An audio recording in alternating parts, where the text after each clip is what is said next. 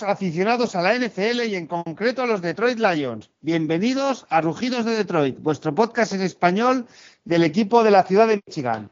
Ya con la temporada finalizada y camino de fechas claves como la agencia libre, Combine y un poco a semanas vistas ya de la, del draft, eh, estamos en, plena off-season con, con llenos de rumores, de renovaciones o de jugadores que pueden llegar a Detroit.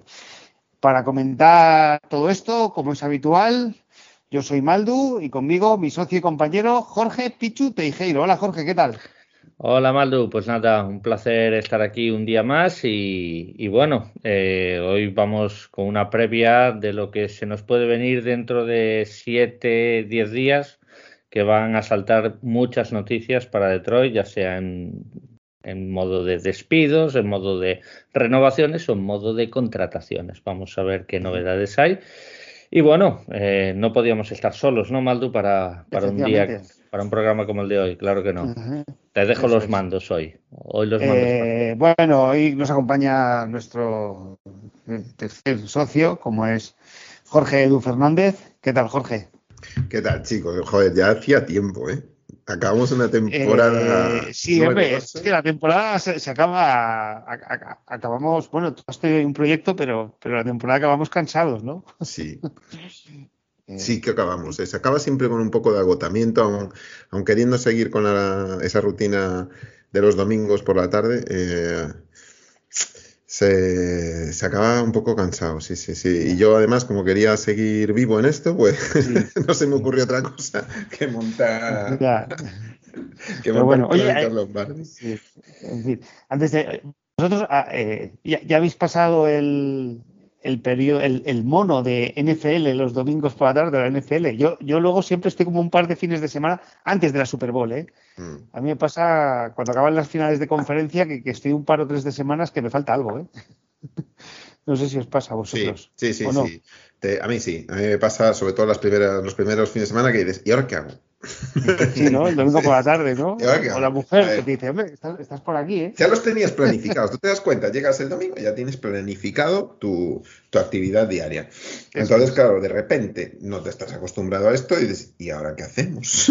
Entonces, pues, por lo que se puede. Bueno, a mí pues, me abre, eh, me abre más puertas, ¿eh? Para, porque yo como soy un sufridor, pues el Racing Ferrol no, pues siempre está ahí y bueno, ver el fútbol español y tal. Y, y como no, la NBA me da más tiempo. Los domingos ya puedo ver la NBA. Entonces, pues bueno, eso es un poco más de libertad. Pero se echa en falta, ¿eh? Se, echa en falta. sí. Yo, yo, la verdad es que a partir de ahora sigo más el, el, el fútbol. El soccer. Sí, soccer. Es que ha llegado la Champions y ahí ya hay que, hay que meterse en pena. Hay que, hay que meterse ya y, bueno. Bueno, Jorge, para el que no lo sepa, explícanos tu proyecto de Crónicas Lombardi.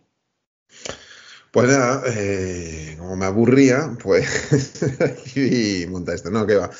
Yo creo que ya, eh, bueno, mm, fue un tema un poco entre una, mujer mucho más lista que yo, que vive conmigo y, y que me escuchaba muchas veces pues enfadarme con cosas que leía, ah, esto no se puede hacer, esto no se puede escribir, esto no sé qué. Entonces eh, se acerca a mí y me dice, mira, deja ya de, de, ser tan hater, deja ya de criticar tanto.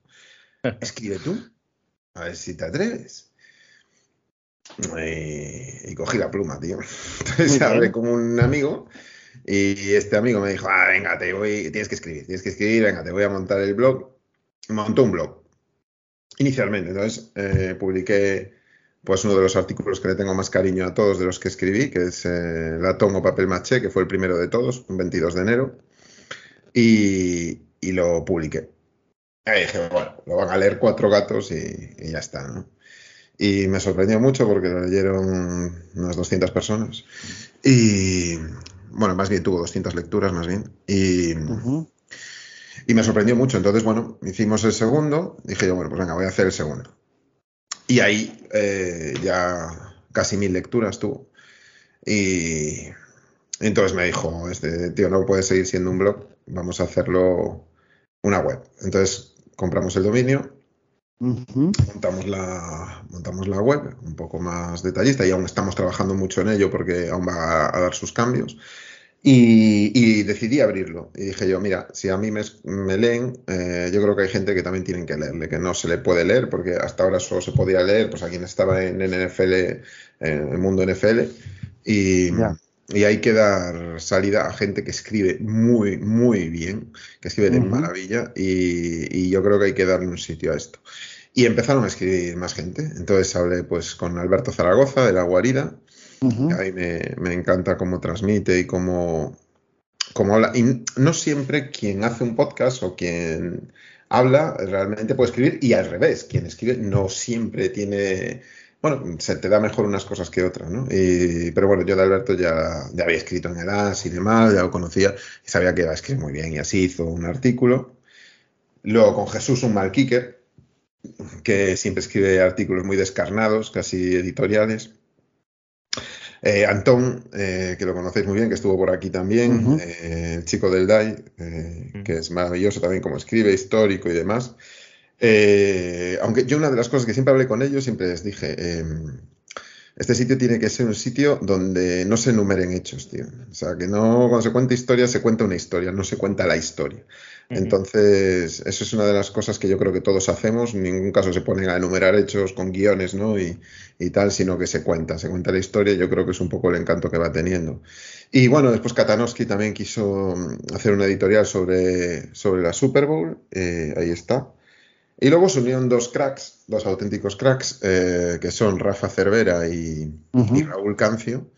Rafa Cervera, todos lo, lo conocéis de, toda la vida, de estar con el fútbol, la NFL, jefe de prensa, NFL Europa, bueno, Super Bowls cuando... en fin.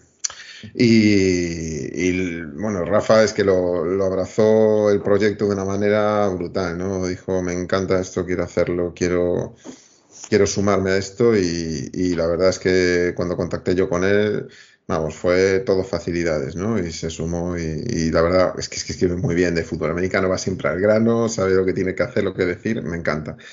Y por último, Raúl Cancio tiene una pluma excelsa, ¿no? Tiene se nota que tiene un, bueno, pues una, una, escritura perfecta, impecable.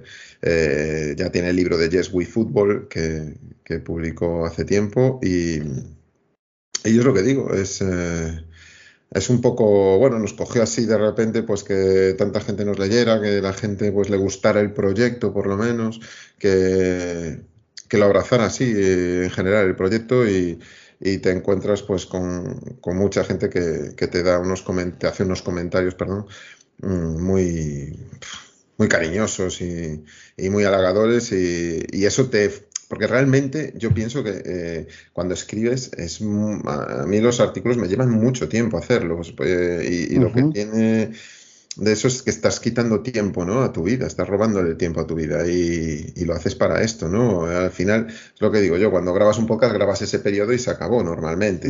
preparas un poquito antes y tal las cosas, pero normalmente, pero esto, puf, lleva mucha dedicación si lo quieres hacer bien, ¿no? Como todo, eh, lleva su tiempo. Y salvo que sea una editorial, una cosa así, ¿no? Pero si son artículos ya de, de 1.300, 1.500 palabras, ya estamos hablando de cosas mayores, ¿no? Y, nada, pues eso, mantener un poco el nivel eh, es lo que pretendemos. Eh, desde Mundo NFL también nos han dicho que nos están leyendo, que les encanta eh, la web, que parece maravilloso con la gente con la que hablé. Y, bueno, pues la verdad, no sé, muy buena acogida. Mm, bueno, vosotros diréis también la opinión que tenéis sobre ella.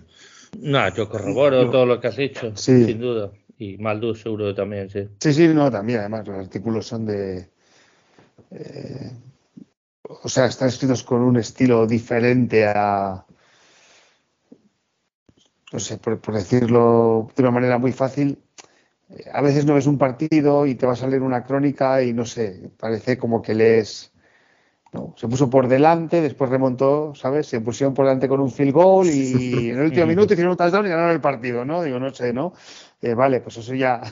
no, pues, eso ya me veo él. Eh, a veces también parece que tenemos eh, crónicas express, ¿no? Sí. En, en, algunos de medios de comunicación, que tú no has visto el, el partido y, y, y no sé, yo la verdad es que con los años cada vez prensa deportiva leo menos, pero yo, por ejemplo, me acuerdo de leer hace años a, Santiago Segurola. Sí. O Jorge Valdano, ¿no? O sea, sí, sí, eso daba gusto leerlo también. Y, bueno, un poco, ¿no? Pero un poco me recuerda a esto, ¿no? Lo que tú acabas de decir, ¿no? Escribís historias, ¿no? Que a veces el, el relatar un partido de fútbol, eh, bueno, por, por, por, bueno, Santiago Seguro a veces también escribe sobre atletismo, ¿no? Muchas veces o cosas. Por ejemplo, ¿sabéis quién me encantaba cómo escribía? Ramón Trecet.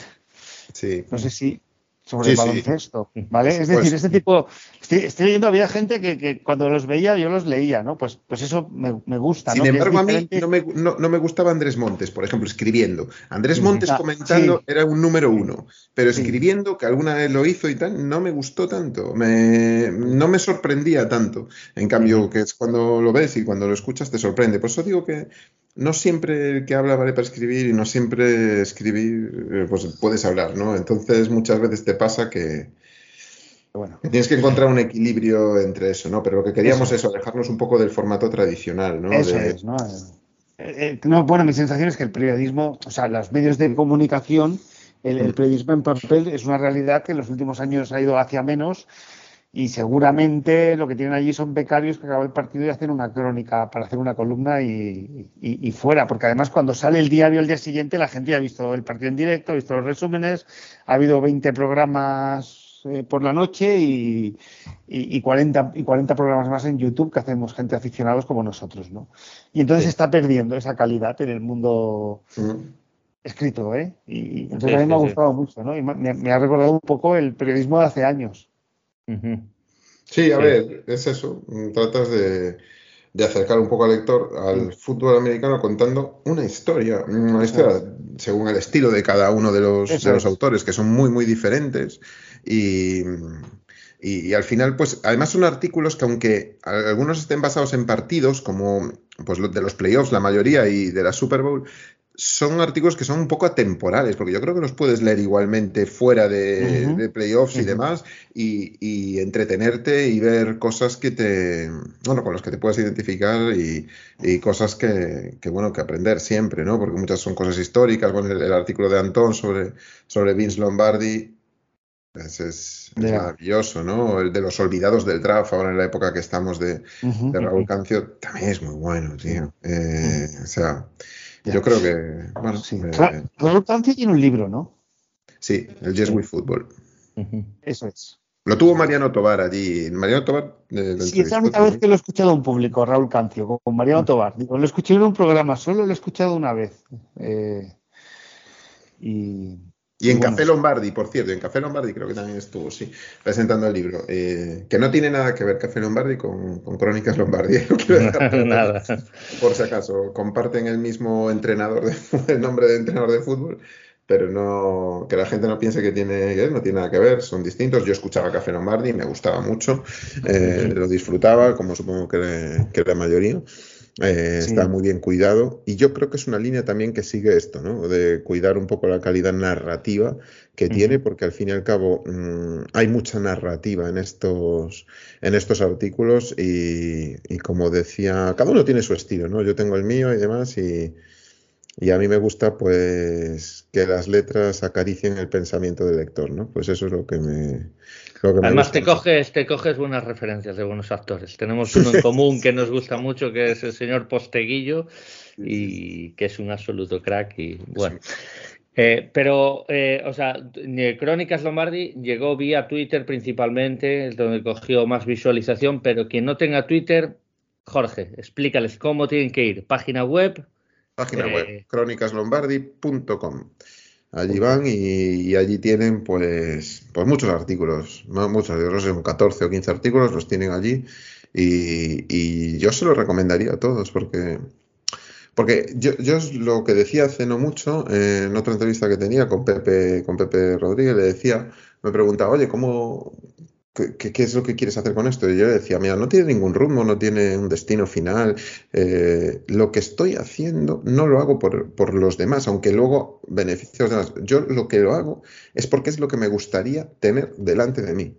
Yo coges la página, la abres y empiezas a ver artículos de fútbol, de fútbol, de fútbol, de fútbol, de fútbol, de diferente manera, editoriales, eh, históricos, actuales, que te hablan sobre el draft, que te hablan sobre el draft histórico, draft actual.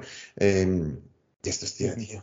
Eh, eso es lo que me gustaría a mí. Entonces, lo que yo, yo querría tener, ¿no? Me levanto por la mañana un sábado, un domingo, y me tomo el café y me leo un artículo de estos. Me gustaría tenerlo así. Y bien escrito, muy cuidado. A mí eso me gusta mucho, que, que, es eso, que esté muy cuidado. Y esto es lo que, y yo lo que le decía y eso es lo que decía Pepe, le decía, yo es que lo que quiero hacer no lo hago por el lector, aunque luego beneficie al lector, sino lo que lo hago es porque es lo que a mí me gustaría tener delante. Y es un poco por lo que, por lo que empezó un, poco todo.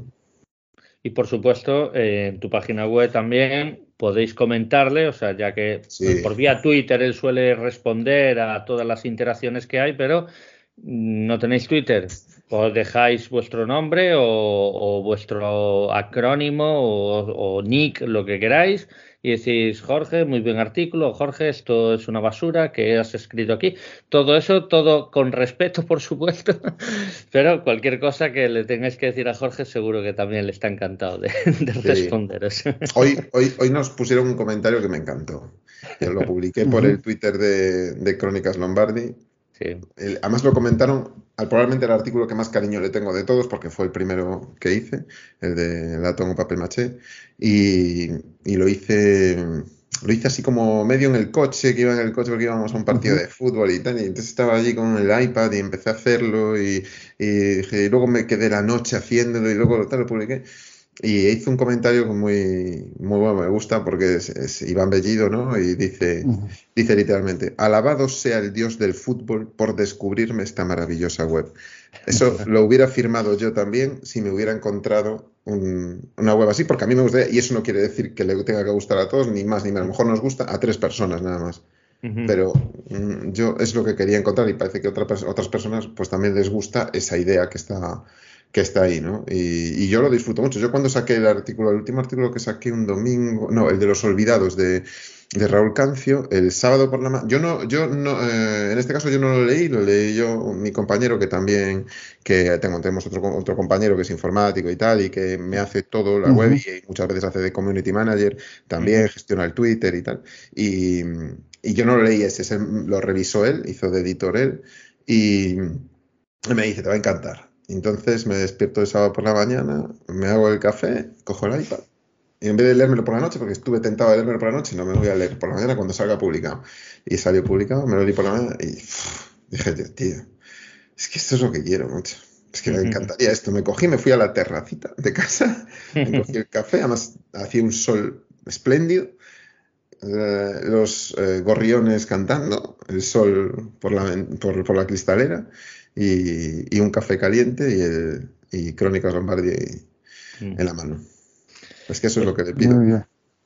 Pues estupendo, nada, muy, muy, recomendable. La verdad es que es de muy buena lectura y, se agradece, ¿eh? como dice Jorge, a cualquier hora del día leerlo y es maravilloso. Así que crónicaslombardi.com, ¿vale? Para todos que tengáis información y bueno, en Twitter, J. Fernández, que que bueno, que, yo creo que todos los oyentes que, nos escuchan pues ya, ya lo saben, ¿vale? Pero bueno, para, por si acaso. Gracias, Jorge. Nada, faltaría más. Y nada, Maldo, ¿quieres que pues pase? Vamos con los comentarios. Vamos con los comentarios rápidamente. A ver, Mara Rufat, eh, que aquí nos entendió mal. Buenas, ¿tenéis grupo de Telegram? Eh, sois muy grandes. Muchas gracias, eh, Mar, pero no, no tenemos grupo de Telegram. Tenemos grupo de Twitter. Si un día pues eh, quieres meterte, si haces Twitter o lo tienes, que no lo sé, pues mm, nos lo dices en privado y, encantado de unirte. Charlie Motet, los últimos dos años los Lions se han quedado en su sitio en la primera elección y han robado un jugador. Visto así, es posible que esperen que se, y se queden con el mejor jugador en su pizarra. Pero si hay un draft en el que van a poder elegir el jugador que quieren, ese, ese draft es este. No, eh, no, sigo el campeonato universitario. Queda mucho para ver qué quarterbacks entra en el top 5. ¿Qué equipos suben? Al final nos faltan datos.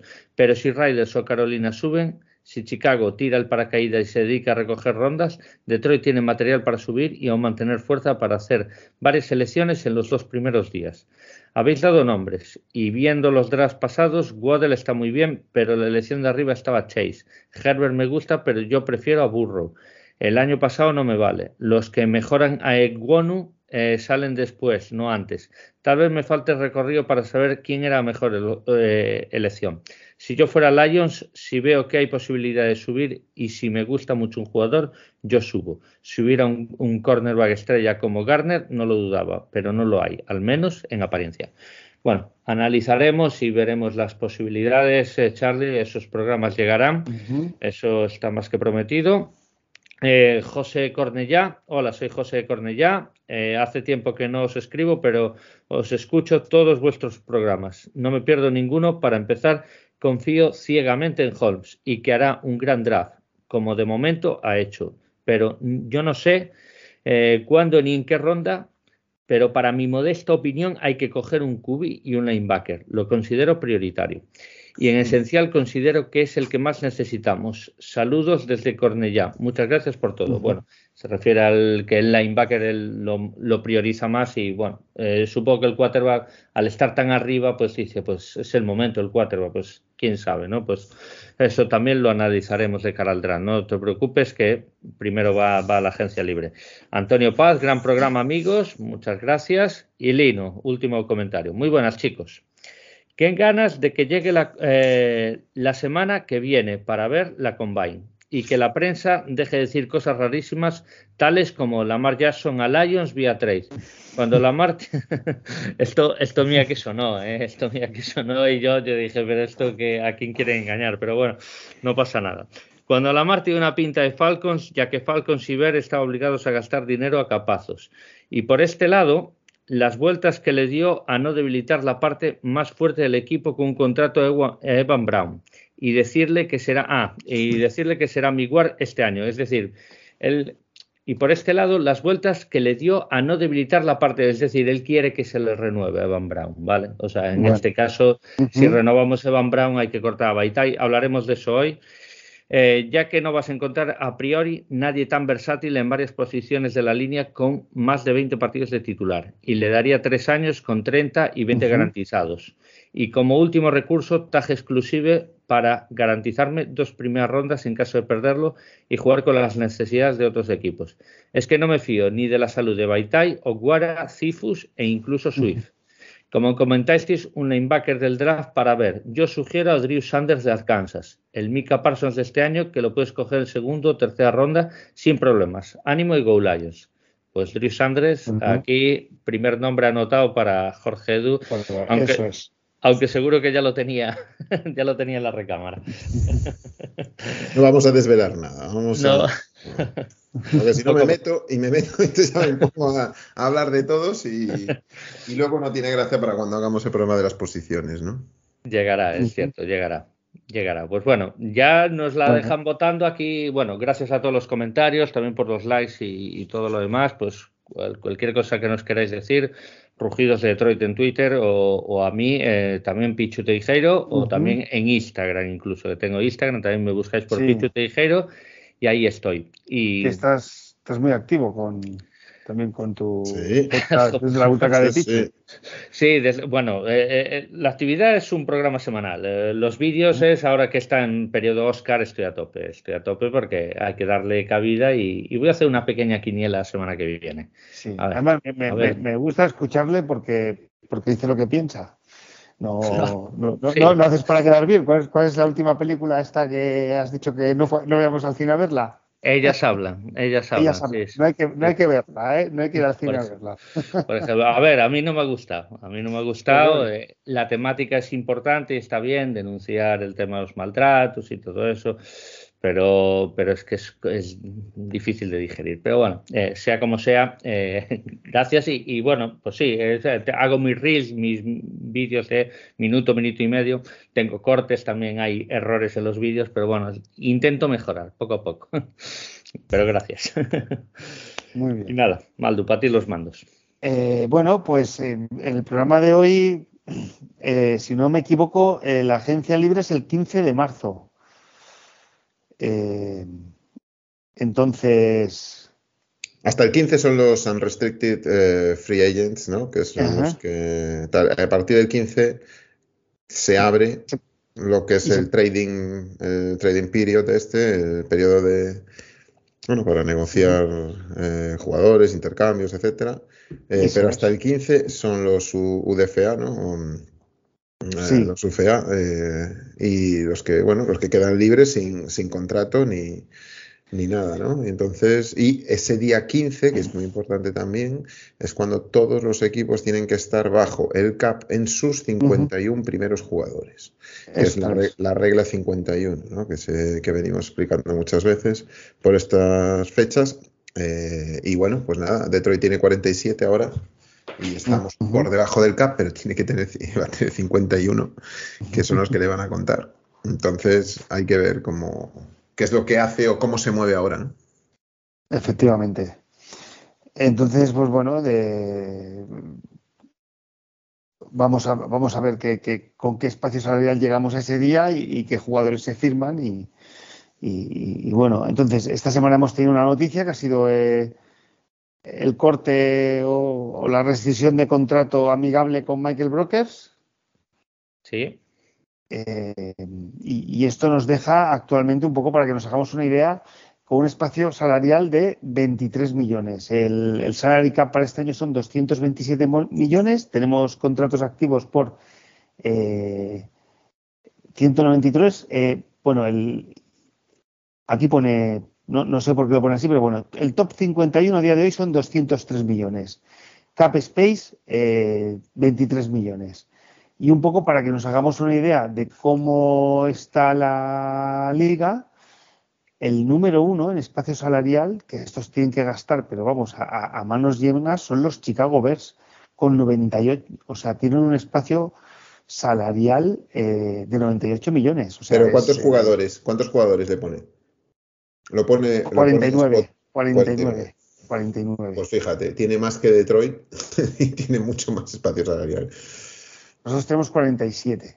También tienen menos talento en su roster, por eso tienen más espacio salarial. Y, tendrán que pagar. Y, tendrán que pagar. Aparte que el año pasado estuvieron más de 60 de dinero muerto y eso ahora ya les computa. Eso es lo que se nota. Claro. Y nosotros estamos, a día de hoy, a día de hoy estamos en la posición número 10 con 23 millones. Y, y bueno, vamos a ver qué jugadores hay. Ha habido rumores esta semana. Eh, Payne, que le han puesto el franchise tag, no sé por qué, pero estaba sonando muy fuerte para, que viniera Lions. Aunque yo con los años ya que llevo siguiendo la NFL y la Free Agency, que esto sí que es cierto que la sigo más en los últimos años con, las redes sociales y, la explosión de, Internet y de noticias, eh, nunca, nunca aciertan. ¿eh? O sea, todavía de esos jugadores que saben los rumores, luego rara vez aciertan, ¿eh? No ha habido, pero, pero bueno. Jaime ya me lo avisó, ¿eh? lo de Payne, que ellos iban a tener cap space y que no lo iban a dejar pasar. O sea que yo ya estaba advertido de que Payne era intocable y, bien hecho por parte de Washington. Pero antes de entrar en los nombres de la agencia libre, vamos a, enfocarnos en nosotros. Tenemos este cap space, eh, casi 24 millones son, son 23 largos. Pero bueno, Jorge, eh, ¿hay algún, alguna cosa que haya que explicar de esto? Porque recuerdo el primer año teníamos mucho dinero muerto, había más eh, dudas de, qué salary cap teníamos. Este año yo creo que es sencillo, ¿no? Tenemos los 47 jugadores, e incluso va a haber alguno menos, porque va a haber más cortes, eh, o por lo menos bueno, en Va, va, a haber los 51 en el, en el en el 15. Entonces, ahí vas a sumar gente. Eh, yo creo que ahora la decisión es, va a estar con, en qué haces con, bueno, pues con DJ Shark, eh, qué haces con todos estos. Es que el mismo, James Houston, yo qué sé, es que tendrás que ver un montón de cosillas ahí a, tratar, ¿no? Eh, y sobre todo a mí me preocupa una cosa.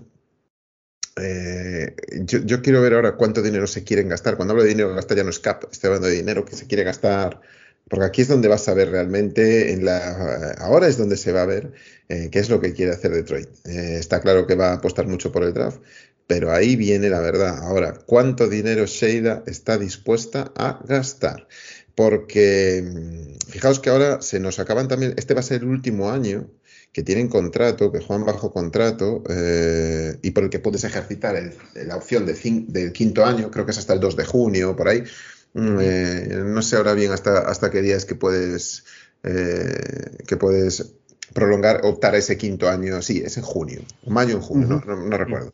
Pero bueno, que puedes entonces para, para optar con de Andre Swift, Stenberger, eh, y yo, ahí hay que eh, plantarse muchas cosas, eh, muchas cosas. Y, Okuda, también. Y Okuda, Okuda, efectivamente, Okuda. tú tienes Okuda, Stenberger y, y de Andrés. Stenberg, sí. Stenberg, no creo que. Este, Logan Stenberg, este estuvo, jugó dos partidos, cuatro, perdón, cuatro partidos. Pero Okuda, Okuda no le quedan dos años. No, no. Está, ahora va a entrar en el último año. Sí, Okuda está ahora mismo, eh, quedaría mm, como, eh, como UFA, como free agent, sí, sí, sí. Eh, el, cuando acabe la temporada, esta temporada de 2023. Cuando acabe esta temporada queda libre. Igual que Swift, salvo que se le ofrezca eso el quinto año. Pero por eso ahora, cuando empiece las negociaciones, a partir del 15, va a ser, van a tener que tomar decisiones, Van a tener que tomar decisiones. Y, y, y, es ahora cuando a lo mejor puedes obtener pues picks y, demás, ¿no? Eh, y a lo mejor el próximo año pues, pues no, no puedes, ¿no? Entonces, cuidado, ¿eh? Porque yo no descarto nada. Swift o tal, es un corredor, un running back. No hizo una gran temporada este año, de hecho no fue el mejor running back de, la temporada. y, y, bueno, pues cuidado, también te ahorras un dinero y bueno, eh, y aparte de Rotterdam, obtendrías picks. Eh, cuidado.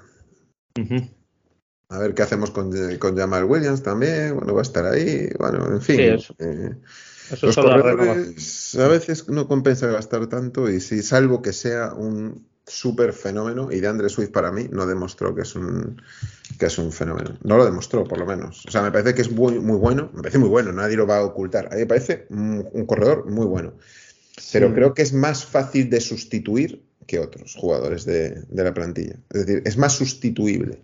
Eh, puedes obtener yardas sin, sin, tener que gastarte o hacer un contrato millonario de más de dos cifras, bastante más, y que puedas eh, solventarlo, ¿no? Eso, este, como digo él, hablo de Stenberg, que solo jugó cuatro partidos, aunque el último partido que jugó contra los Vikings hizo un partidazo jugó el 100% de los snaps.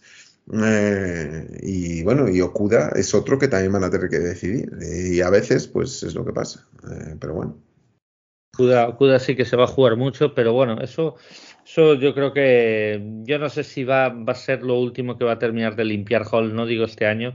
Yo creo que van a jugar los dos, pero van a jugar con año de fin de contrato. Creo que no, en principio no va a tener agarrado, agarrado para renovar o no lo tiene de primeras pensado. Pero bueno, eso ya lo veremos porque son ideas ideas mías. Sí, sí, di, Jorge. No, digo, ¿qué haces cuando llegue a, un Restricted Free Agent? ¿Le metes el tag a, a Dandre Swift? Salvo que haya hecho una temporada de locos y a un running no le vas a meter. Cuando puedes obtener algo es aquí.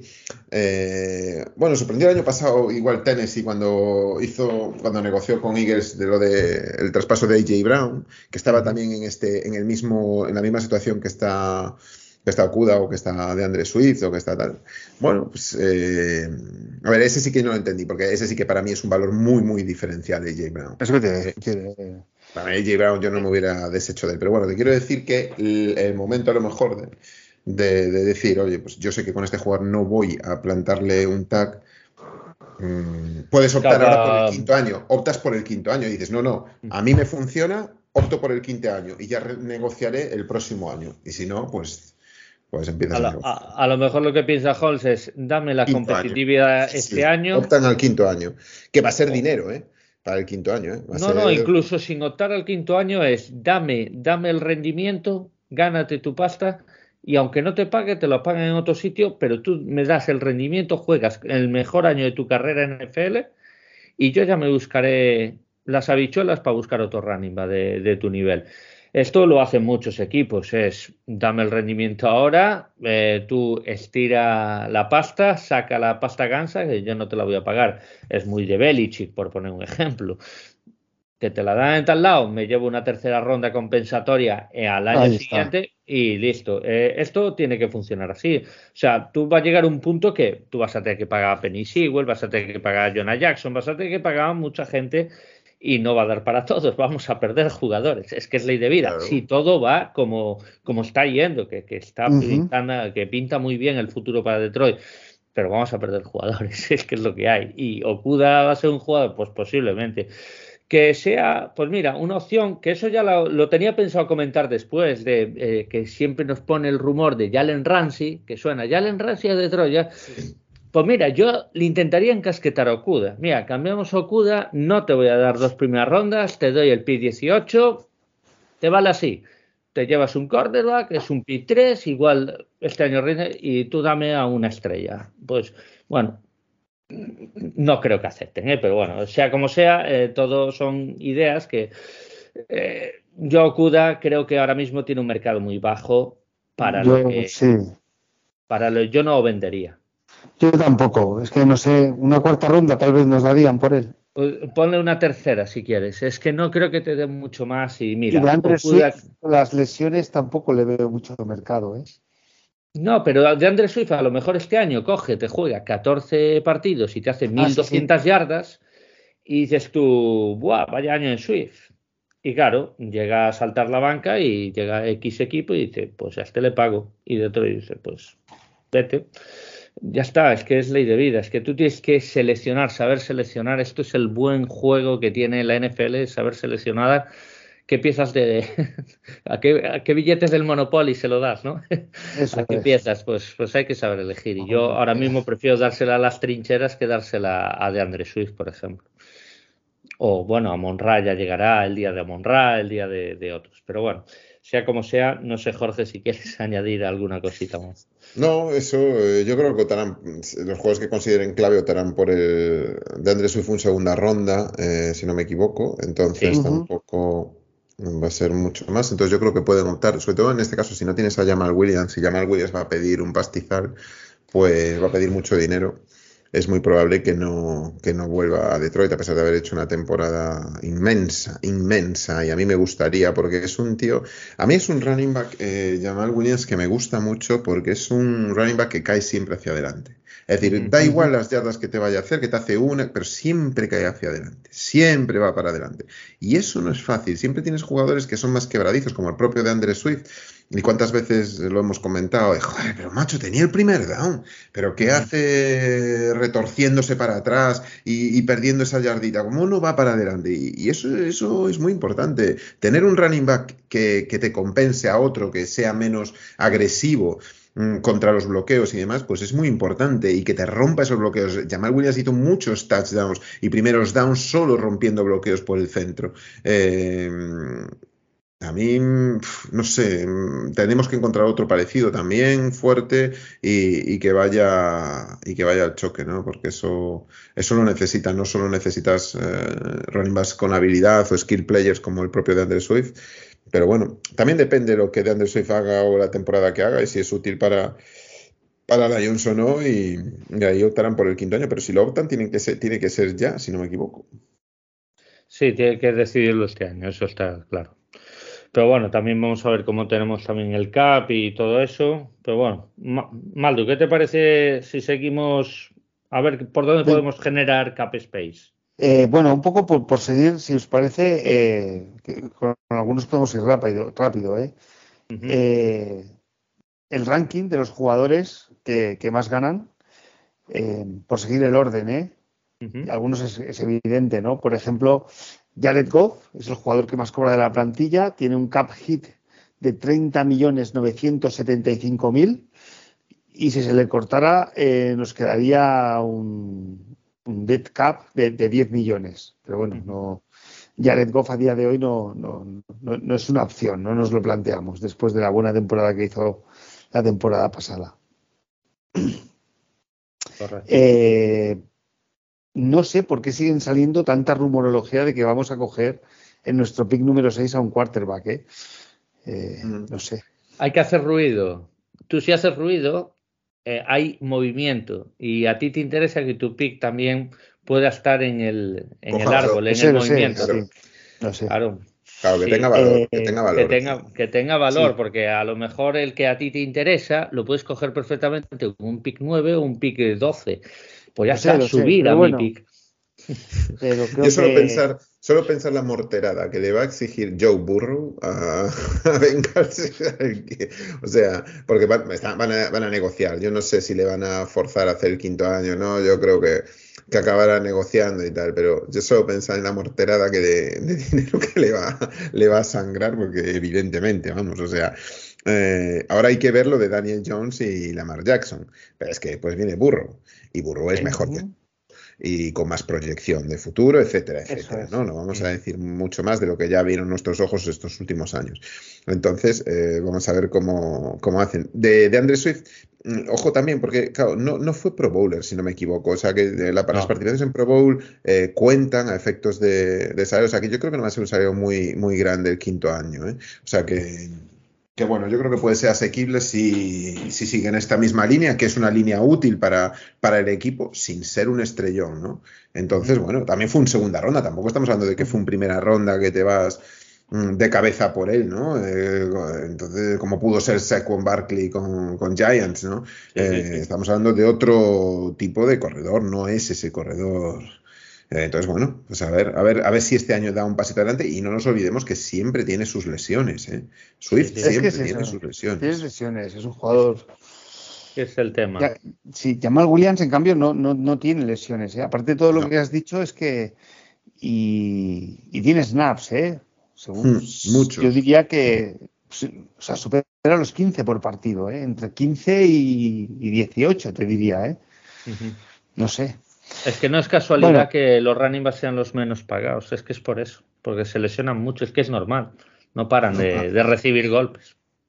Es normal, es normal, es que es normal, es, que tiene que ser así, es que tiene que ser así, y, ahí te interesa tener a alguien, pues, a lo que hablábamos, que meterte ahí una morterada o dejarte un primera ronda ahí, estás... Eh, ahora mismo yo lo veo inviable, por lo menos yo creo que a, corto plazo no entra en las expectativas de Holmes, estoy casi seguro. Sí, sí, sí, sí, Él preferirá ir al draft y, coger a un running back porque, como decía un amigo mío, mira, tíos que corran, los vas a encontrar siempre. Pues ya está. Con más o menos calidad, pero los vas a encontrar siempre. Sí. Bueno. Mira, estaba mirando los números de Andrés Swift. Tuvo 393, 393 snaps, un 34,41%, mientras que Jamal Williams tuvo, un, eh, tuvo 459 casi 70, 70 snaps más que, que de André Swift. O sea, que son muchos, ¿eh? 70 snaps son, son partidos, ¿eh? 70 snaps son partidos, ¿eh? O sea, que, bueno, se perdió tres partidos el año pasado de André Swift, tres completos, pero eh, cuando se lesionó ya ese no hizo nada tampoco. Y sí, no, luego hubo algunos partidos que tuvo un partido que tuvo dos snaps, sí. Sí, sí, sí. Y Jamal Williams también tuvo un partido que estuvo entre algodones, que salió mucho el tercero. No, no era que Reynolds, era o, Jefferson o Justin Jackson, Estuvo Justin, Jackson, sí. Que, pero es lo típico de llevo un golpe, mira, llévame hoy entre algodones y no pasa nada. Pero Jamal Williams siempre ha demostrado estar sano, eh, Swift no. Sí, sí, sí, No, no tiene duda, no tiene duda, tío. Jamal Williams te hizo más de mil yardas, tío.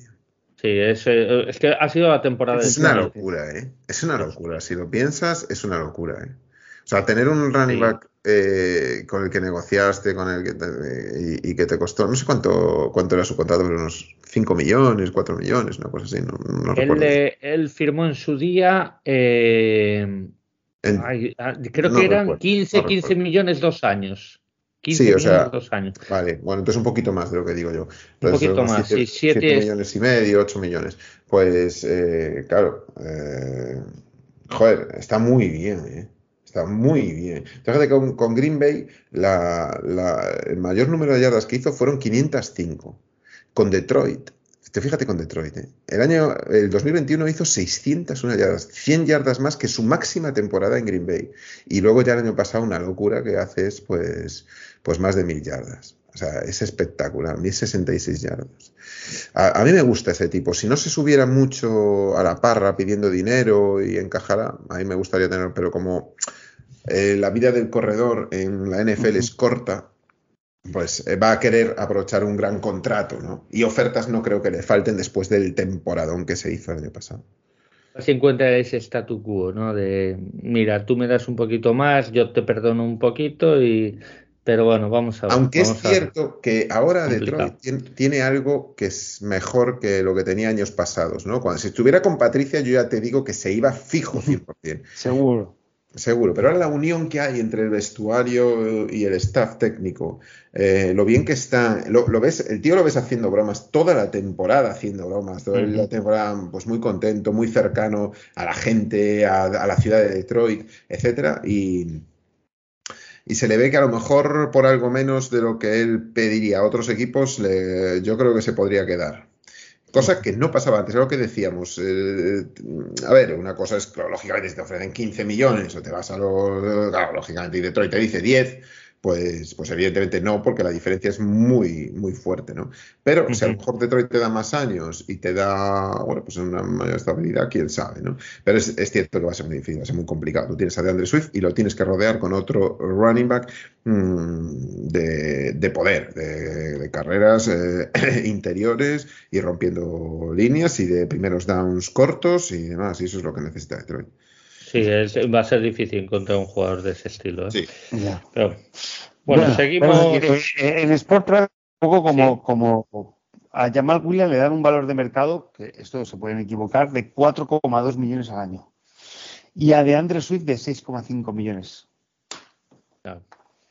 6,5 Pero... millones me wow. parece eh, mucho dinero, ¿eh?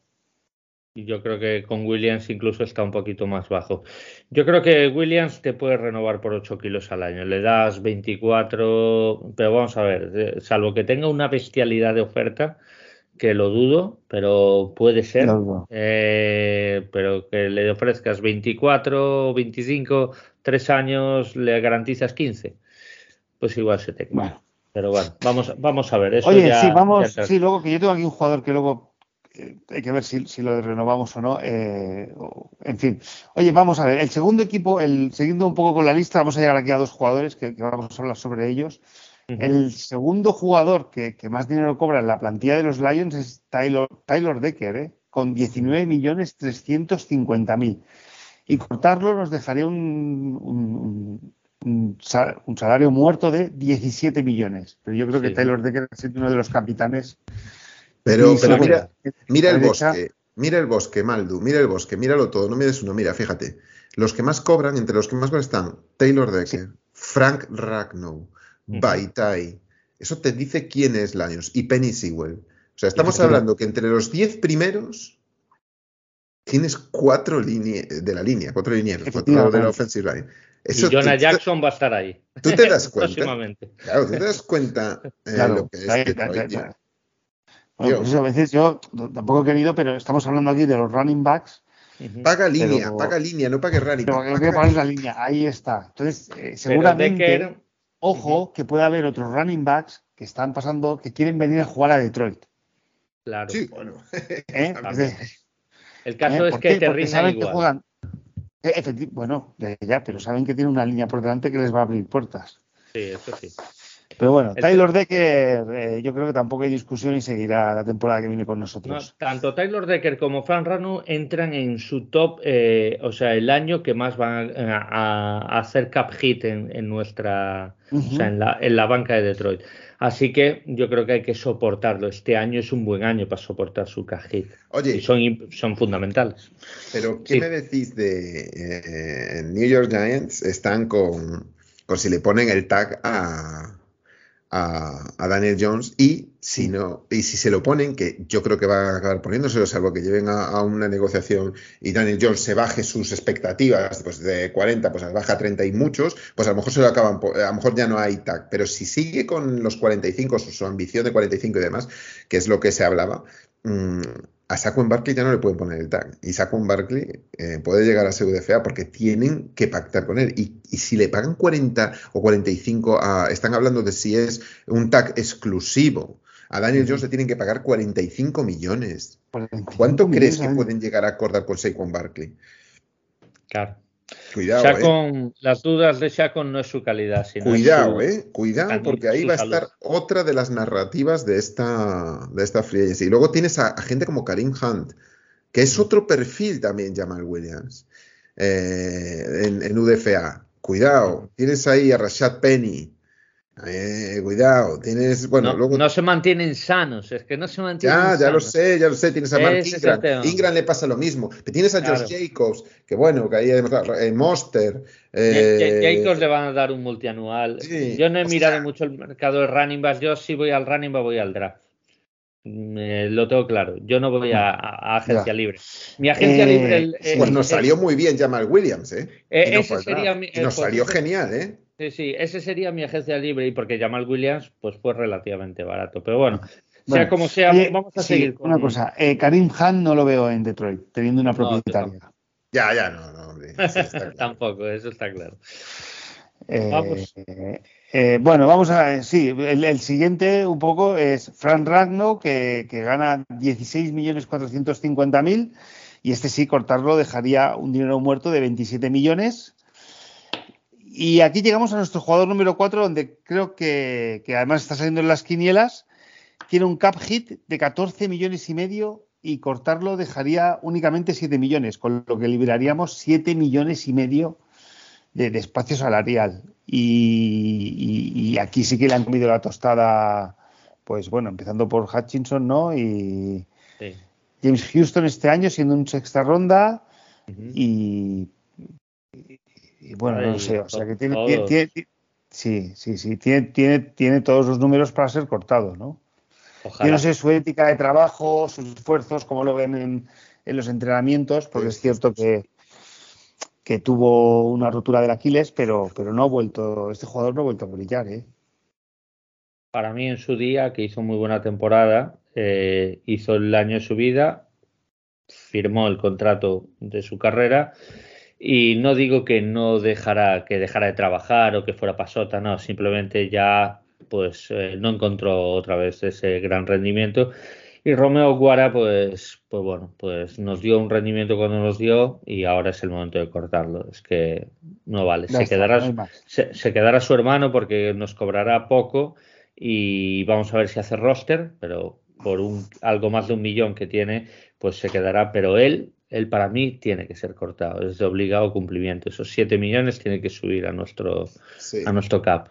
Yo creo, que es, eh, yo creo que es un poco lo que dice Jorge. Yo creo que al final te ves obligado. Y mira lo que te digo. A mí Romeo Cuara me parece un tío que, es muy bueno. A mí me gusta mucho. Eh, tiene 27 años, es joven. Mm, se le hizo un contrato en su día para, bueno, se le extendió el contrato que tenía. Eh, y no podemos fiarlo todo a lo que es Hutchinson. Tú date cuenta que además eh, Charles Harris, que está ahí también y tiene, tiene 28 años, bueno, está ahí. Eh, luego tienes más compañía, ¿no? Como hablamos antes de, de este, ¿cómo se llama? De James Houston. Eh, Josh Pascal tiene que estar ahí también en la conversación, porque el año pasado, el año pasado dio poco y, tiene que dar un poquito más. Eh, entonces, bueno, pues a ver, a ver, porque. Ah, bueno, y luego teníamos a este, ¿cómo se llama? Hombre. Kominsky que está para renovar. Kominsky que va a renovar. Sí. Kominsky, tú crees que va a renovar, ¿no? No, no, no, he dicho que está, que está para renovar, no, no sabemos lo que hará, ¿eh? Yo espero que sí, ¿eh? Yo espero que sí. Es que estos jugadores que son jornaleros de la NFL, mm. que además, no sé, si tiene una lesión, a lo mejor hasta se acaba su carrera yo creo que van a por contratos, ¿no? Pero tú crees. A, mí me gusta más los jornaleros porque sabes que no se van a abandonar en su último contrato, que no saben que tienen que luchar cada año por, por las habas, sabes que tienen que luchar por cada dólar. Y, a mí no me disgusta tanto este tipo de, jugadores, ¿eh? ¿eh? Ojo, ¿eh? Porque tienen siempre una motivación ahí. Efectivamente, no, no, sí, sí, a mí me gustan, pero, pero Kominsky ha hecho una buena temporada y, y, creo que lo firmamos por un año, ¿no? Sí.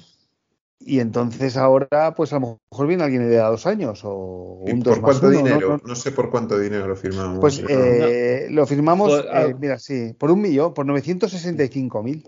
El mínimo, el mínimo. A ver, yo creo que este chico puede estar, eh, a lo mejor le das dos años, cuatro millones y pico, dos y pico garantizados, y yo creo que te renta tenerlo. No te molesta porque será cortable y él, pues, y él dice, ¿es donde he rendido mejor en mi carrera?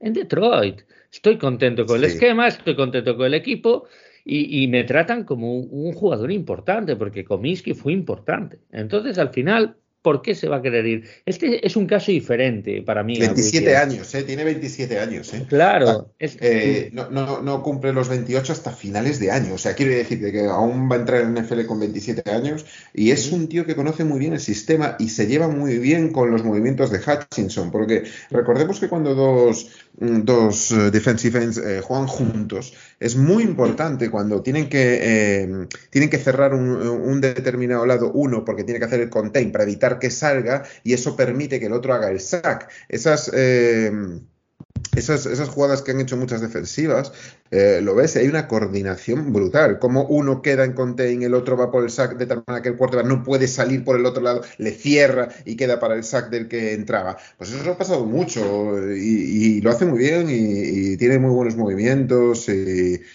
eh, si no sale caro, es una pieza para estar en los 51, seguro. ¿eh? Seguro, si no sale muy caro, va a estar ahí, va a estar ahí. Seguro, seguro. yo creo que vale, vale la pena incluso, incluso darle un millón de más. Es que me da igual, yo se lo doy. Estoy hablando de dos millones y medio, tres millones, dos años. Es que para mí, Detroit, mía, tienes espacio, dáselo. Es que eh, a este, este jugador sí que te vale la pena pagarle un poquito más. Eh, yo creo Porque nunca va a ser mucho, nunca va a ser mucho. Nunca va a ser mucho, exacto.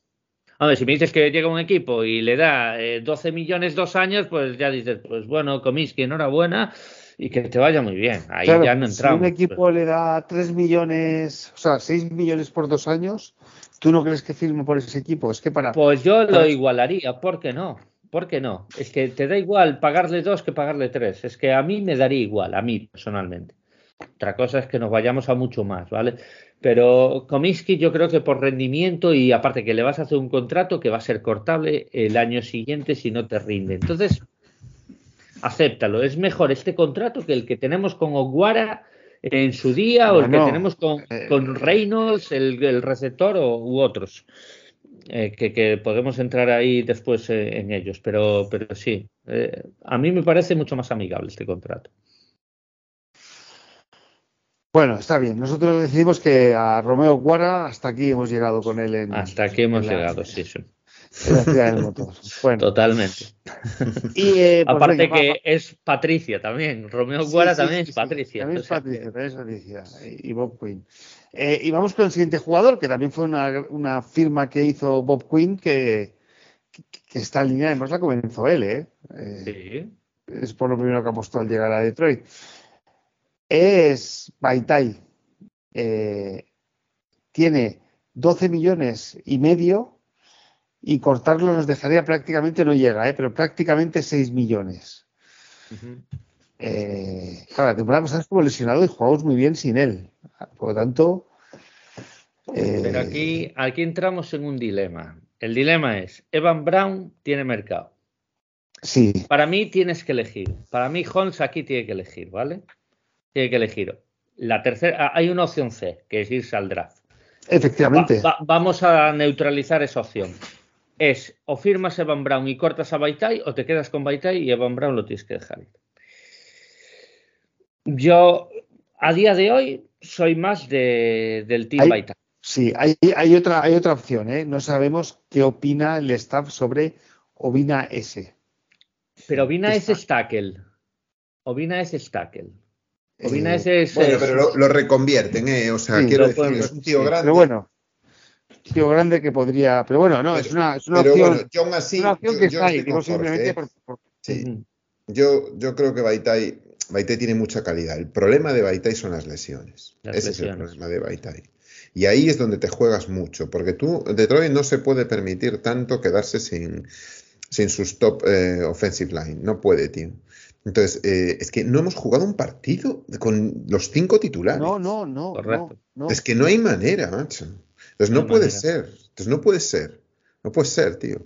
Eh, y ahí es donde va a estar la duda con Baitai. Ellos sabrán mejor cómo está físicamente, cómo está de salud, cómo está por de todo, y, no te extrañe que metemos a un tackle eh, como interior, como interior y que aprenda a jugar, porque al final es, eh, es lo que hay, es lo que hay. Eh, yo no sé, a ver, es que Baitai es un tío tan grande, alto, yo creo que es un 6-6 si no me equivoco, y, y, se mueve muy bien, entonces tiene, tiene, pues, ¿qué decir de ese jugador, macho? Es a mí me encanta. A mí cuando está bien y cuando está sano tengo que reconocer que yo soy también, como decía Jorge, del Team Baitai.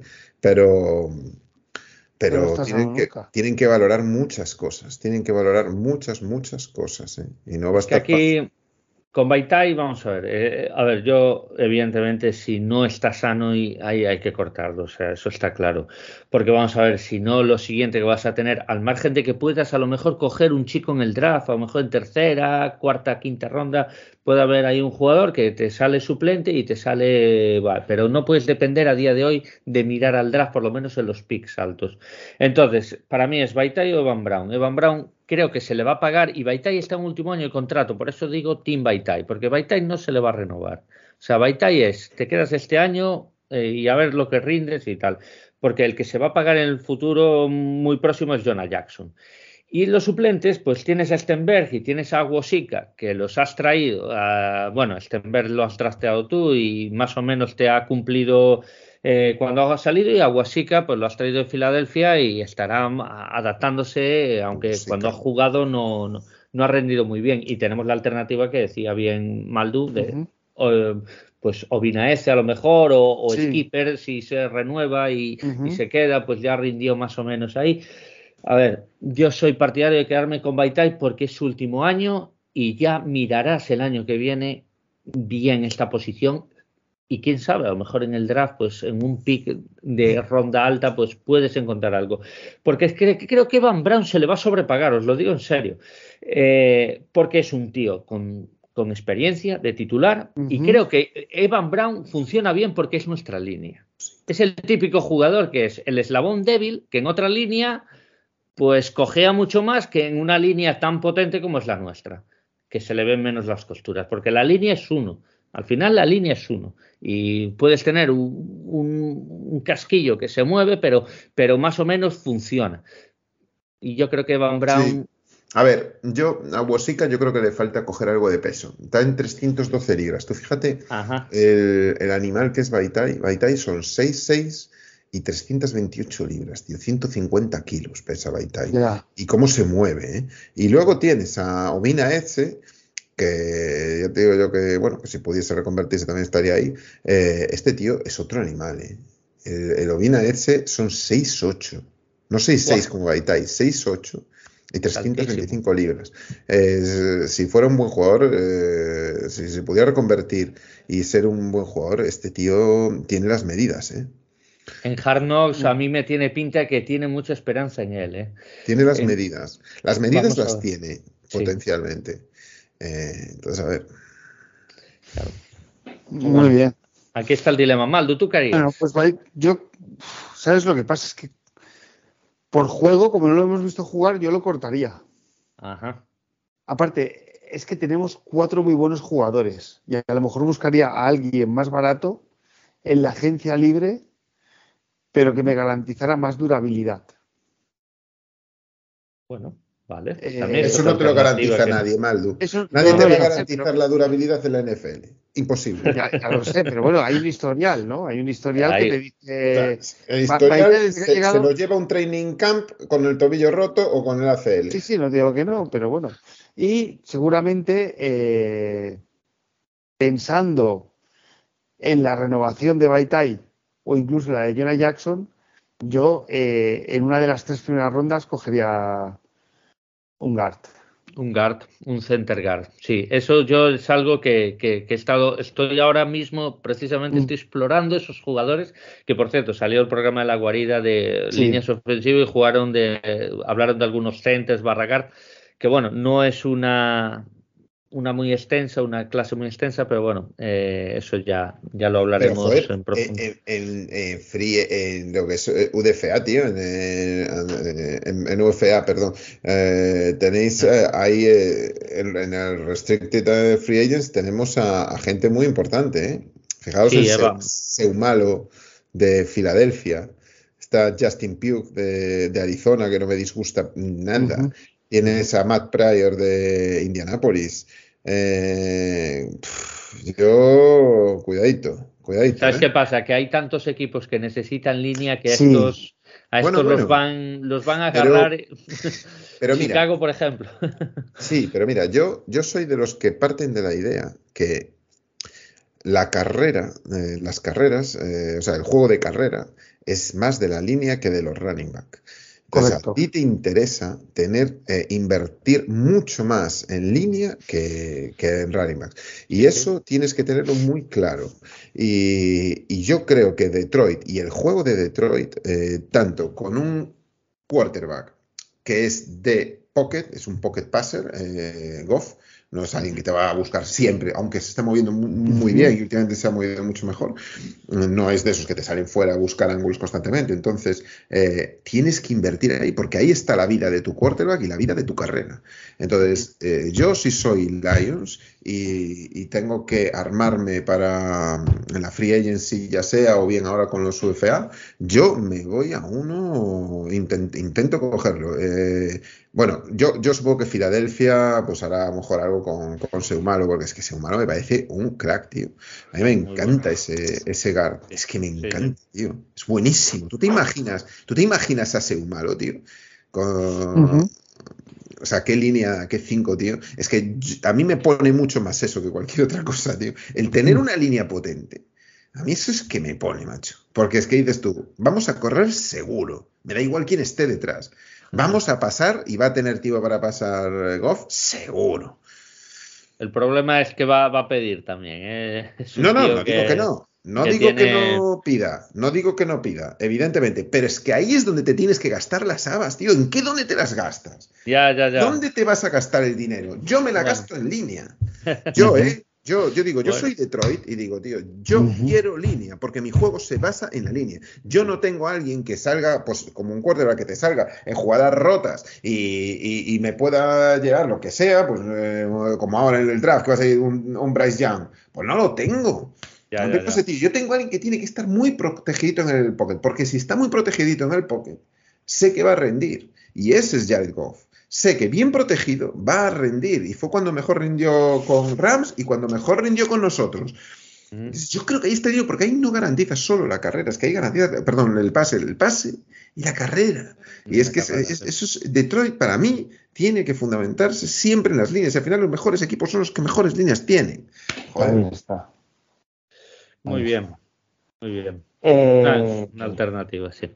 Va, seguimos, Maldu. Seguimos. Bueno, llevamos ya más de una hora de partido. Hay, un par de jugadores que, quiero comentar. Pero bueno, yo ya creo que los siguientes que vienen en la, en la lista, yo creo que los dos eran Okbara y Baitai, porque bueno, el siguiente es Tracy Walker, que yo creo que, va a seguir. Okuda, Hutchinson, Charles Harris. Eh... Esa es otra alternativa, Charles Harris, porque Charles Harris tiene casi 8 millones y en la mitad de dinero muerto eh, sería, o sea, 4. O sea, liberarías cuatro. Yo personalmente no lo cortaría, ¿vale? Creo que Charles Harris está en año de contrato, sería su último año de contrato. Si te rinde bien, si no te rinde, pues eh, te da una profundidad que creo que no nos viene mal para no buscar a alguien fuera que siempre no nos paran de dar un edge en, el draft, eh, sí, que yo digo, pero vamos a ver, si, si a lo mejor si tiene el valor no digo que no, pero es que tenemos una pila de ex, ¿eh? Porque tenemos a Pascal, a Chas Harris, porque lo estoy contando, ¿vale? Eh, tenemos a Houston, porque lo cuento ahí. Tenemos a, o sea, Pascal Hutchinson, Charles Harris, Houston, son cuatro. Y, podemos sumar a Julia Ombar. Claro, es que si cortas, si cortas, a Romeo, te tienes que quedar con Harris. O sea, no, puedes permitirte. eso es lo que yo digo. Eso es lo que yo digo. Porque al final Charles Harris, y aparte que no ha rendido mal el año que tal. Mira, lo tienes este año. Sea que el año pasado estuvo fastidiado, estuvo tocado. Sí, se lesionó, se lesionó. Sí, pero bueno, a ver. A mí no me molesta personalmente tenerlo.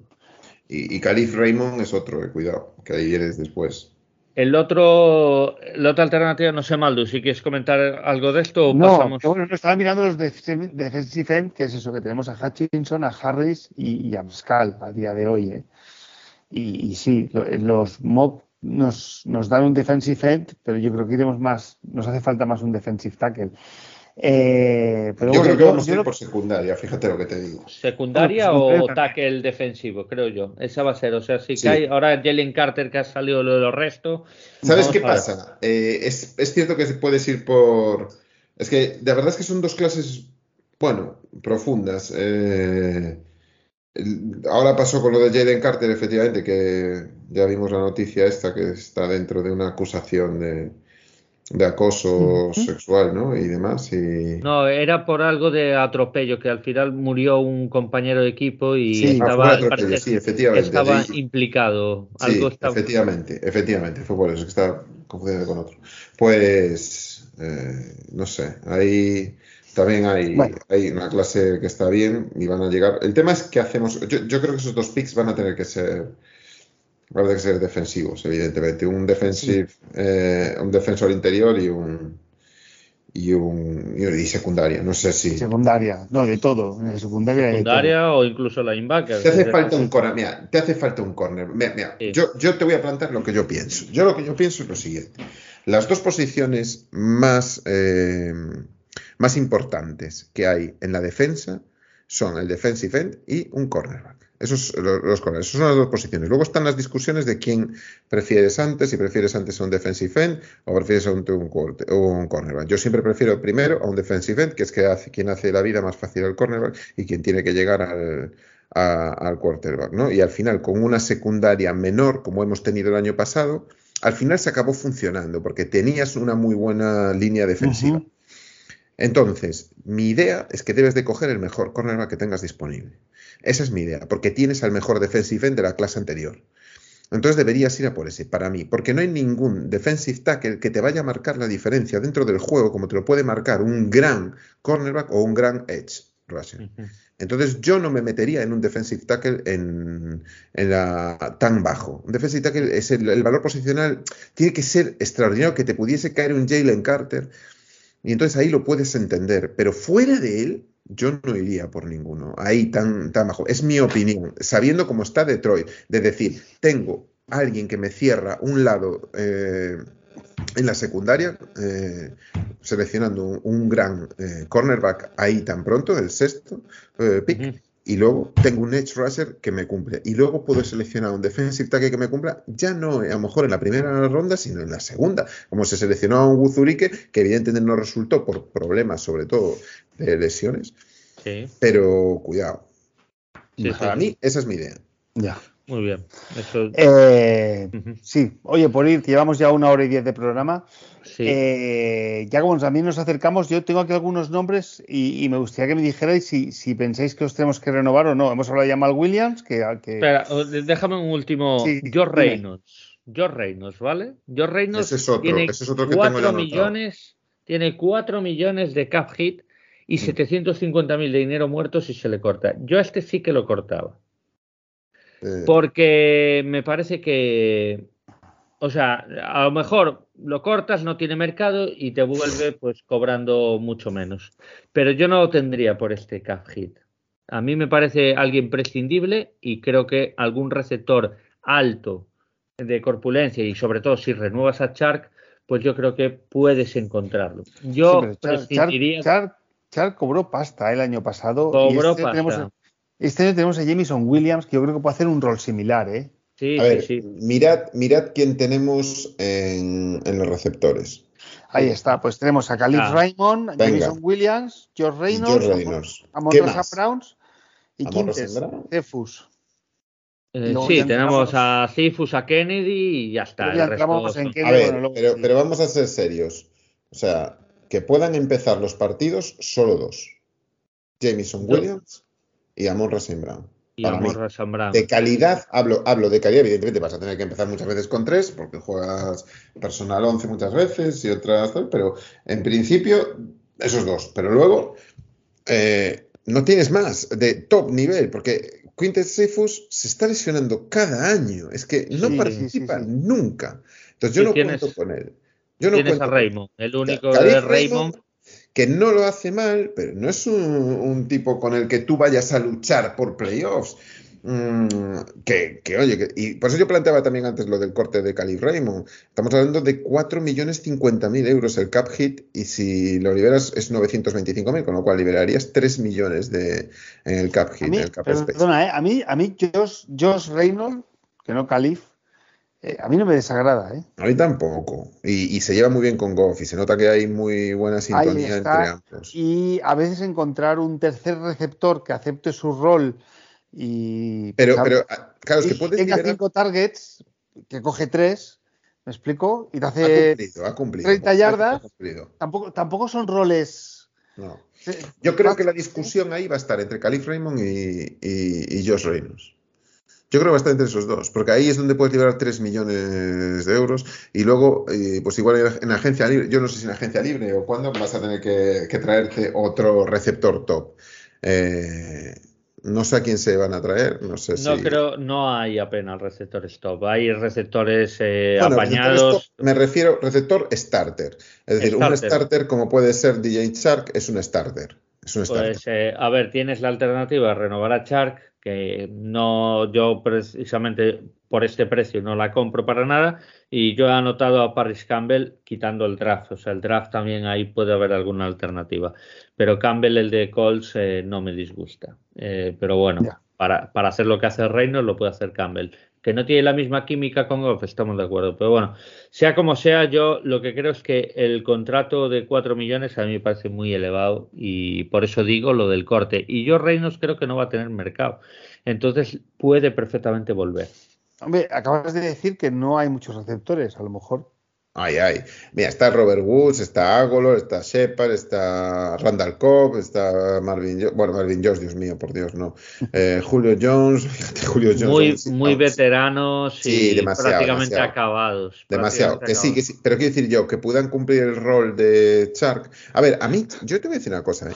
Eh, el año pasado yo hacía tiempo que no veía a Goff lanzar unos fades de más de 30 yardas y con Chark le lanzó unas cuantas y, y las cogió. ¿eh? Y las, atrapó.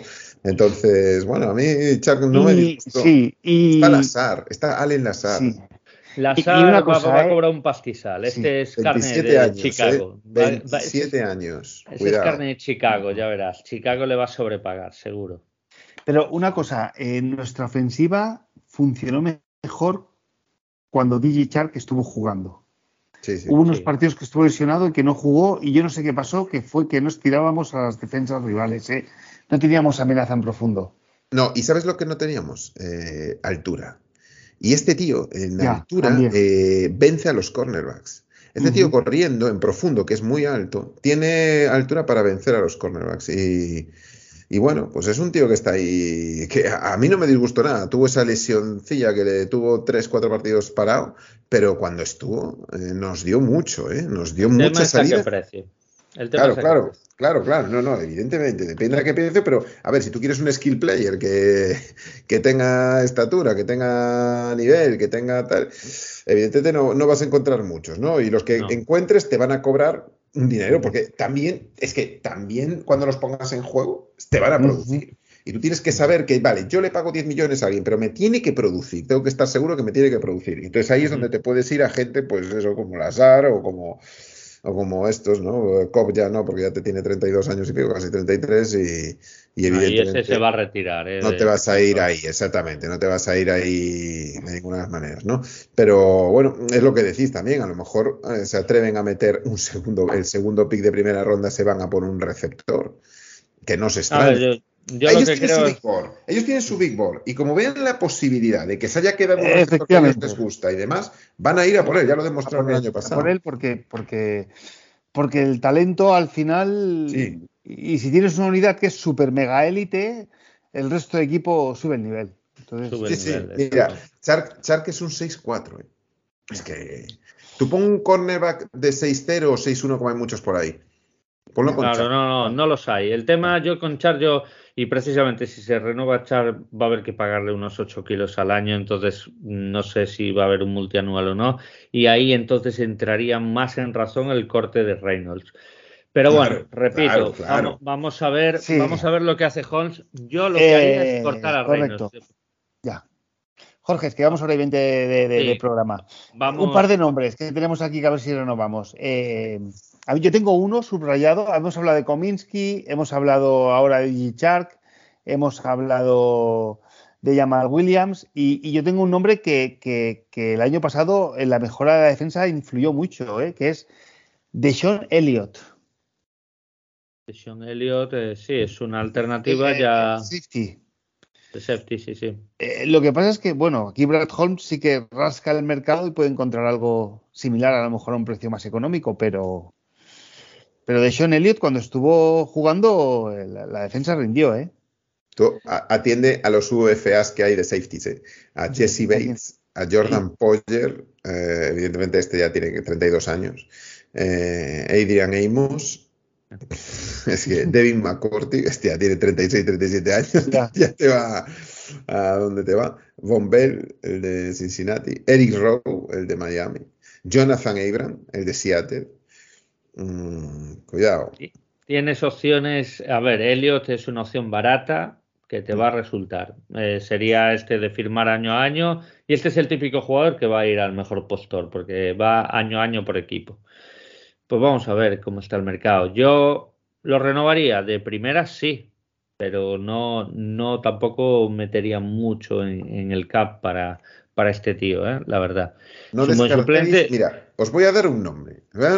Tuve ya una inspiración con este. Ya lo tuve en otro momento y os voy a dar un nombre para que quede grabado. Como salga, venga, me coronáis. Y si no, pues eh, se pierde con el tiempo el audio.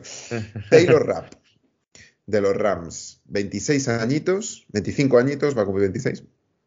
Eh, con muchísima experiencia, campeón de la Super Bowl. Eh, y bastante y muy, muy y Brad Holmes, y Brad Holmes, cuidadito. Y, Brad Holmes, Guy.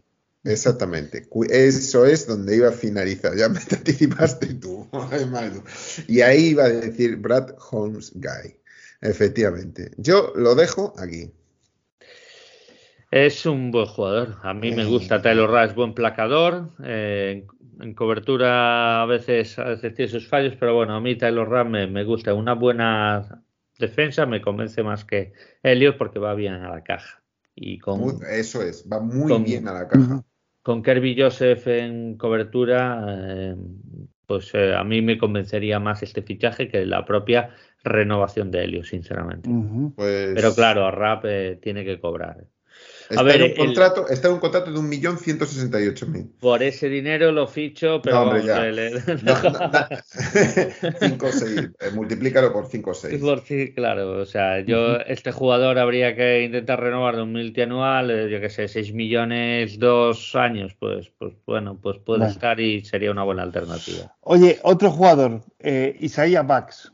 Ese hay que renovarlo para mí. Porque no tenemos. 965.000 era su salario, claro, es que va a pedir dinero. ¿eh? No creo que esté en un gran precio. Yo creo que es un Cominsky más barato incluso. Así que yo personalmente este no lo dudaría. Necesitas profundidad y un Guzuri que no es fiable. Y ya veremos lo que drafteas, que puede salir muy bien o no tan bien o necesita su tiempo. Entonces necesitas a Bax. Para mí, para mí Bax es para mí, Bax, Kominsky y he anotado también a Jamal Williams, me parecen tres renovaciones imprescindibles. Eh, y lógicamente, pues los de equipos especiales, Scott Daly y, Bagley, que supongo que se quedarán, ¿vale? Ya. Muy bien, pues eh, ¿Tenéis algún nombre ahí de agencia libre que lo tengáis subrayado, aparte del que tú has dicho, Jorge? Eh, sí, yo tengo cornerbacks aquí a patadas porque yo ya he dicho que, que yo voy a por cornerback este, en esta agencia libre. A mí me parece que donde hay que invertir el dinero, además de renovaciones, hay que invertirlo en, en secundaria. Prefiero veterano a rookie. a día de hoy. ¿Vale? Eh, a ver, he anotado tres nombres en especial. Mi favorito es Jemel Dean, el de, el de Tampa. Y es más, está hablando para Detroit bastante. Eh, creo que puede oscilar tres años 40 millones. Creo que es el dinero que va a oscilar. Y creo que es un buen dinero que se le debe dar a este chico, Jamel Dean. Las dos alternativas, Cameron Sutton, Rock Yassin. A mí Rock Yassin no ha sido el hombre más regular, aunque cuando ha estado sano, pues no es mal cornerback y Cameron Sutton, pues hay las dudas de que estaba en la defensa de Pittsburgh y si era la defensa o era el cornerback. A mí personalmente Cameron Sutton me gusta mucho. Sí, yo eh, sí, los nombres son lógicos, son lógicos. Yo creo que, que debemos eh, ir en, nuestro pick 6 a por cornerback. Es mi idea por lo que expliqué antes, simplemente porque es un jugador decisivo. Eh, siendo decisivo el cornerback tienes que coger la mejor posición que puedas ahí. Y, yo a lo mejor me iba más a los UFAs de, defensive tackle, ¿no? Y a mí no me importaría traerme a Dalvin Tomlinson de Minnesota. Eh, estamos hablando de alguien con 29 años. Bueno, está bien, dentro de todo aún tienes demás. No me importaría tampoco a un Sheldon Rankins de los, de los Jets. Eh, con lo cual, te permite que en la primera ronda no tengas que ir a por defensive tackle y puedas ir a por un cornerback y si quisieras aún por un safety. Te puedes ir a por Branch, el de, el de Alabama, que es un espectáculo de jugador. Eh, y, bueno, pues cuidado. Yo creo que la, la ahora lo que hagamos en eso con la firma de UFAs y Free Agency, ahí va a determinar nuestro draft. Entonces ahí vamos a saber un poco, nos van a contar un poco qué es lo que pueden hacer en el, en el, draft, aunque bueno, el año pasado también firmaron a varios receptores y al final acabamos firmando al crack de Alabama en el, vendiendo picks nuestros, ¿no? Entonces, bueno, pues... Sí, sí, a ver, hay, hay buenas alternativas, es lo importante, o sea, también hay defensive tackles de estos de que te firman uno o dos años y no no te resta, así que está bien. Y después incluso linebackers, pues baratos, porque linebackers no hay mucho nivel, pero ahí sí que barato. Ahora está Bobby Warner, que también se nos lo han puesto en el mercado, que bueno, Bobby Warner un año no está mal. Para mí está un pelín acabadillo, pero bueno, puede darte su veteranía y para parar la carrera puede ser un jugador muy resolutivo. Y bueno, tenemos a Dion Bush, que este lo conoce bien Jorge Edu por Michigan eh, que no terminó de resultar mm. en Pittsburgh, y o Taki Taki, que creo que ha hecho una buena temporada y son jugadores, son linebackers de, poco valor eh, económico, y creo que no te viene mal si, sobre todo si Anzalone se va, ¿no? Claro, claro, sobre todo, a ver, yo, yo sí haría un esfuerzo con Anzalone, a mí me gustó como como, a ver, dependiendo, claro, evidentemente lo que pidan, pero es un tipo con experiencia que al final cumple y que, claro, que me gustaría, pues me gustaría irme a Tremaine Edmunds de Buffalo y ya ¿Te gusta? A, mí, a mí no me gusta este jugador, ¿eh? No, no te gusta. No, no, porque es muy reaccionario, es lo que tú dices siempre, que es muy manipulable y a mí eso no me gusta porque eh, para mí Buffalo tenía un problema ahí, ¿eh? Para mí, de verdad, que es que tiene todas las dotes físicas. O sea, físicamente. Tienes a Dejon, Jones de Cleveland, tío. A mí se me gusta mucho. Bueno, ya no te digo la Bonte David porque ya está mayor, evidentemente. la Bonte, la Bonte sería. Lo que pasa, la Bonte te acepta un año, pero 10 kilos le tienes que dar, una cosa así, ¿sabes? Eh, ese es el problema de la Bonte. Pero mira, Anzalones son 28 años, tío. Sí, sí. Conoce el sistema, está adaptado, o sea, y, y cumplió, cumplió sobradamente. Eh, hombre, Zach Cunningham, el de Tennessee, también me gusta. Sí, tampoco he venido menos. Zach Cunningham, sí, sí, buen placador, sí, señor, buen stopper de carrera. Y, bueno, ya no te vas a ir a muchos a mayores y demás, pero bueno, es que Devin Bush es que pegó un bajón tremendo ese jugador en los últimos años. bajón tremendo. Entonces, bueno, no sé, no sé, no sé para qué sistema lo querría. Muy bien, bueno. Pues nada. Muy bien. Pues llevamos hora y media de programa. parece ya estamos aquí. ¿Quieres comentar algún agente libre tú, Maldu? Eh, no, no, no me he puesto todavía a, mirar. agentes libres. Estoy más con, con, la plantilla y, y, a ver qué vamos a hacer, porque, porque además ya mi experiencia me dice que luego de los que yo pienso a veces me he llegado a ilusionar, no acaban llegando. Así que Muy eh, bien. lo dejo en manos de, de, Brad Holmes, que además mientras estamos grabando ha hecho, ha estado dando una rueda de prensa, pero vamos, lo he estado mirando, no, no ha dicho nada nuevo que no digan otros años, ¿eh? Muy bien. Así que eh, nada, que van a seguir el Big Board, que van a coger el mejor jugador y que y que están dispuestos a, cualquier cosa. Mm. Bueno, es que para él esta semana es importante porque es donde él mira los prospects y evalúa de dónde tiene que atacar la agencia libre. Porque dice, tengo estas tres alternativas, esta posición va a estar porque el draft tiene gran tal, pues entonces Holmes eh, está ahora mismo, está haciendo un buen big board y de momento todo ha sido éxito, así que poco que achacar al señor Holmes. Nada, ninguno. Yo creo que se ha sacado algunas cuartas rondas y terceras y segundas impresionantes. Entonces, Amonra, Amonra. Escucha, escucha rugidos, Holmes, escucha rugidos que lo sabemos. James Houston, tú fíjate un James Houston, tío, ¿de dónde lo sacó? Es impresionante, tío. Es impresionante. Sí. Muy bien. Bueno, pues eh, gracias a los dos, como siempre. Gracias a ti, Maldo. Gracias por estar aquí.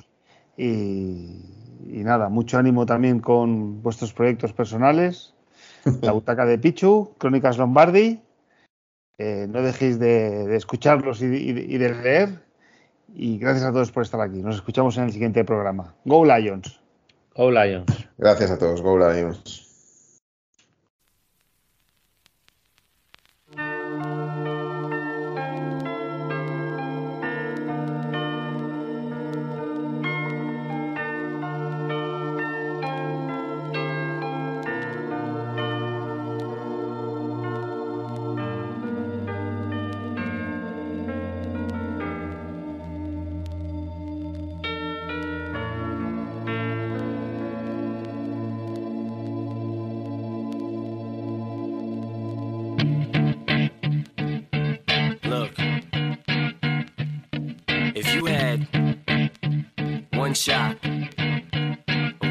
Opportunity to seize everything you ever wanted in one moment.